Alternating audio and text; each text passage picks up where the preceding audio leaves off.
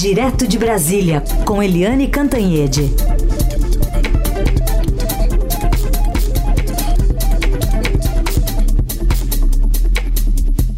Oi, Eliane, bom dia. Bom dia, Raíssen, Carolina, ouvintes. Bom dia, Eliane. Bom, a gente começa então essa quarta-feira com uma nova operação Lesa Pátria e entre os alvos tem o primo dos filhos do ex-presidente Jair Bolsonaro se aproximando cada vez mais desse núcleo duro, né?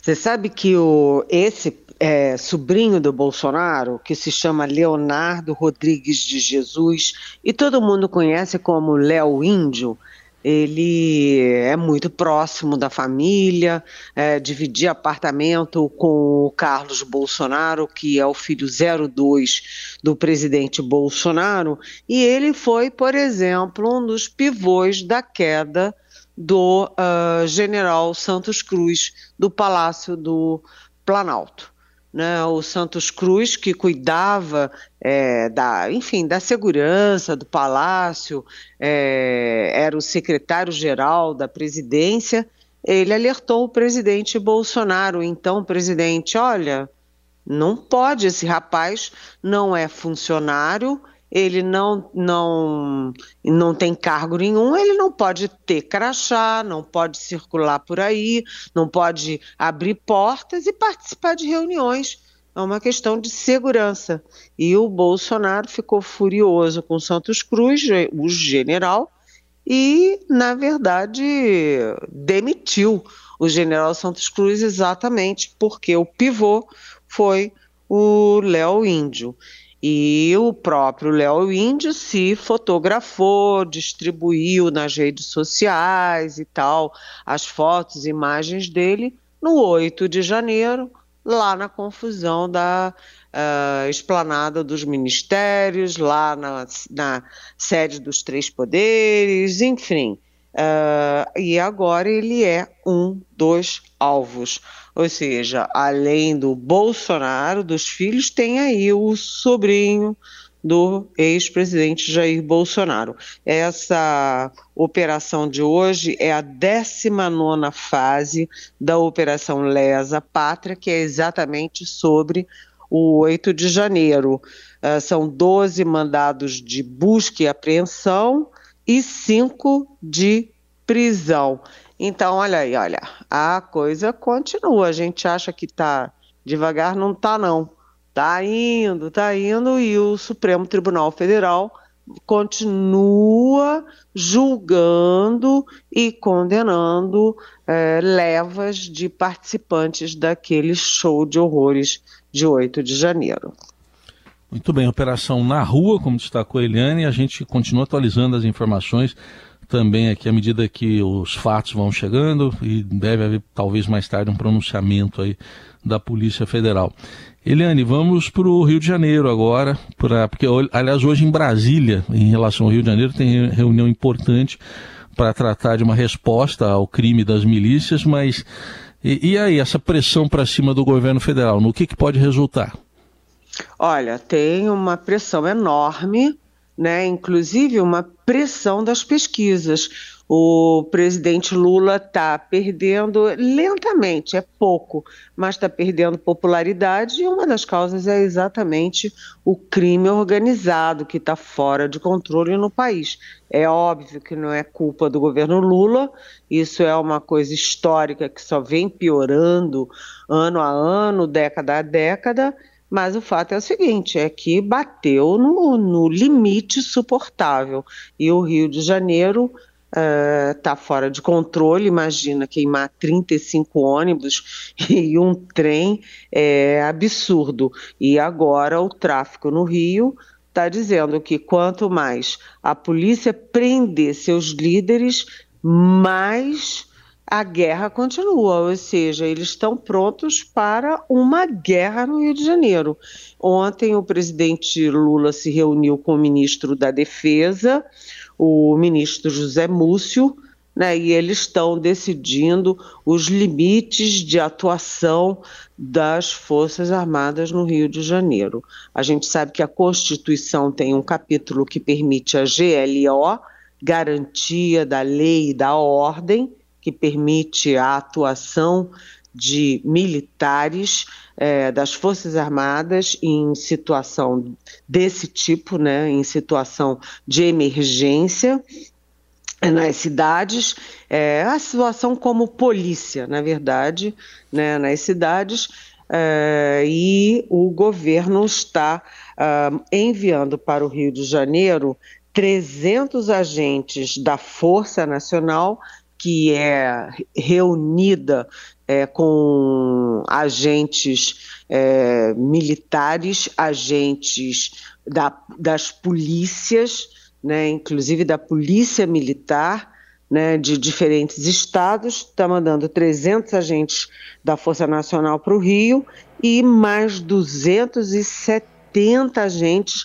da Polícia Rodoviária Federal né? Está usando o, o, o, estoque, vamos dizer assim, de agentes que tem para enviar. Mas a guerra no Rio de Janeiro está fora de controle, é muito preocupante e vai piorar. Né, os, os, líderes dessas facções são todos identificados, tem foto, impressão digital, tem endereço, tem tudo. Agora é botá-los na cadeia, mas o tráfico e as milícias prometem reação. É, vê, gente, se isso não é uma guerra. Né? Um ataca, o outro reage, e o outro reage mais forte, e é, é uma situação assim é, inacreditável. Agora, a discussão também no governo federal, viu, Heisen, Carolina e, ouvintes, é a recriação do Ministério da Segurança Pública. No governo do Michel Temer, foi desmembrado o Ministério da Justiça. Ficou a Justiça de um lado e o Ministério da Segurança Pública do outro. E depois eh, se voltou ao, ao que era antes, no governo do, do Bolsonaro, o Lula manteve, mas agora há uma pressão grande para uma força-tarefa, um ministério exclusivamente para cuidar da, eu ia dizer da segurança, mas na verdade é para cuidar da violência que está ocorrendo nesse país. É. E, bom, claro que a gente tem um desmembramento que tem como alguém ali que está torcendo o nariz para isso, Flávio Dino, né, que está à frente. Mas ele pode sair, né? Quem sabe, né? Se ascender ali para o Supremo Tribunal Federal, fica uma porta aberta para isso acontecer de uma forma mais célere. E aí a gente tem 39 pastas, né? Como ministérios aí do governo Lula. Exatamente. O, ao assumir o Ministério da Justiça, o Flávio Dino só, o Flávio Dino só impôs uma condição, é que fosse é, justiça e segurança pública. Mas como ele está com um pé no Supremo Tribunal Federal. E quem está mandando no Ministério da Justiça, até por delegação do próprio Dino, é o Ricardo Capelli, que foi interventor uh, do governo federal no governo do Distrito Federal depois do 8 de janeiro e ele que está assumindo essas funções na área de segurança pública, inclusive ou principalmente agora no Rio de Janeiro. Ricardo Capelli, se houver a criação do Ministério da Segurança, ele é forte candidato para ser ministro. Da análise política com Eliane Cantanhede, agora também mais uma vez lançando um olhar para a guerra Israel-Hamas, 19 dia de guerra, e hoje uh, o conflito até teve um, uma extensão pontual, por enquanto tratada como pontual, que foi um bombardeio do território sírio, diz Israel, em resposta a um ataque que veio antes, oito mortes do lado sírio. Mas, Eliane, no meio disso tudo, a ONU não se entende e a ajuda humanitária, mesmo entrando ali a conta-gotas, está difícil. Olha, uh, Carolina e ouvintes, a guerra está escalando. Está escalando e está saindo das fronteiras de Israel. Porque quando você vê um ataque na Síria, você vê que a coisa está feia, está feia na região.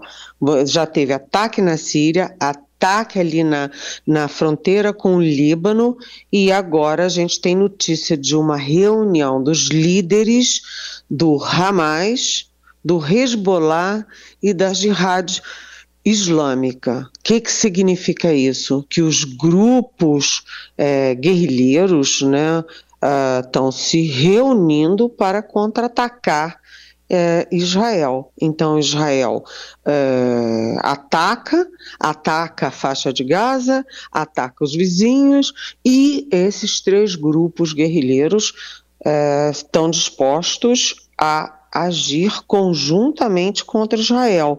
E Israel está é, batendo de frente, está guerreando também contra a própria ONU. Né, o embaixador de Israel na ONU já pediu a destituição do secretário-geral das Nações Unidas, que é o português Antônio Guterres. Né? E agora há notícias também vindo de lá de que Israel se negou a dar visto de entrada no país uh, para representantes da ONU. Ou seja, além de guerrear contra o Hamas, né, Israel está guerreando contra os palestinos, é, guerreando contra os vizinhos, puxando o Hezbollah e a Jihad para essa guerra e guerreando contra a ONU. Ou seja, a situação vai saindo de controle também. Hoje está prevista uma reunião do Conselho de Segurança da ONU, que ainda está sendo presidido pelo Brasil, para votação de uma proposta de resolução dos Estados Unidos. Os Estados Unidos derrubaram a resolução proposta pelo Brasil, agora estão apresentando uma resolução é, para chamar de, de suas, né? mas o Brasil está impondo condições de aprovação aos Estados Unidos. Ao mesmo tempo, como essa proposta da, dos Estados Unidos não fala explicitamente em cessar fogo um recado para Israel: cessar fogo.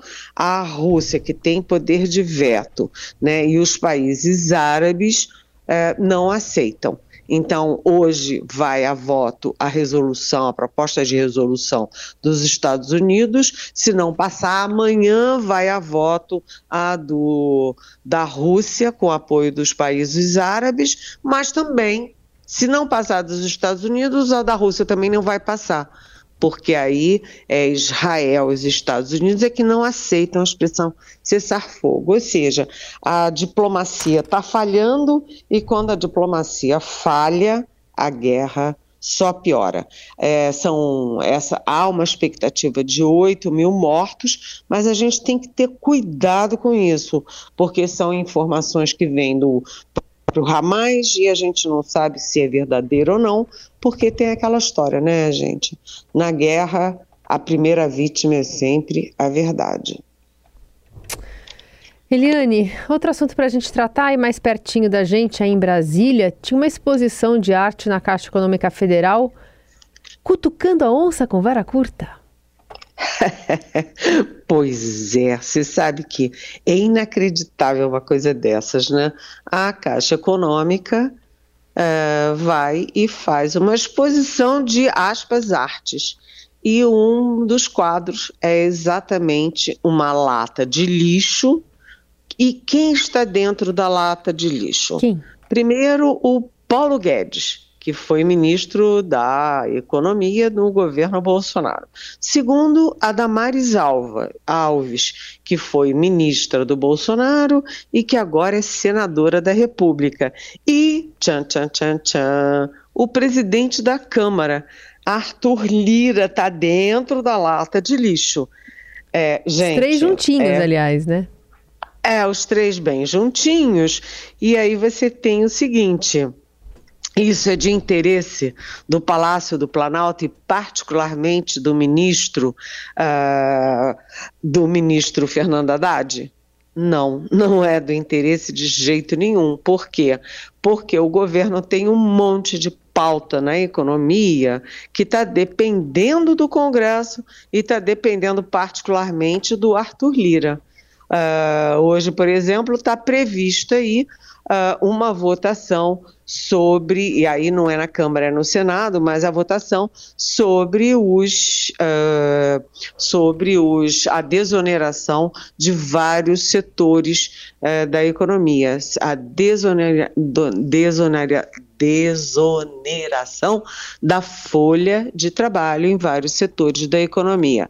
Tem a reforma tributária que está caminhando, é, tem a questão é, da taxação é, dos recursos grandes, recursos fora do país, né, offshore, fundos uh, de investimentos especiais e tal. Está na hora de cutucar a onça Arthur Lira com a vara curta? Ele tem o poder de barrar a pauta. Quem dá a pauta de votação na Câmara é o Arthur Lira. E cá para nós, é, nenhum de nós ficaria feliz com uma imagem da gente dentro de uma lata de lixo por um órgão oficial do governo, que é exatamente a Caixa Econômica Federal, que é disputada pelo Centrão do Arthur Lira. Ou seja, é, tem coisas que a gente não consegue acreditar. Isso me lembra um pouco, né, porque tem um lado de é, burrice, desculpa a expressão, mas é burrice, é, como aquele show absolutamente inadequado do Ministério da Saúde é, sabe, com, com, uma moça com uma dança completamente inadequada, é, falando de saúde, exatamente no evento sobre saúde infantil e de adolescentes, enfim. As pessoas não têm noção, né?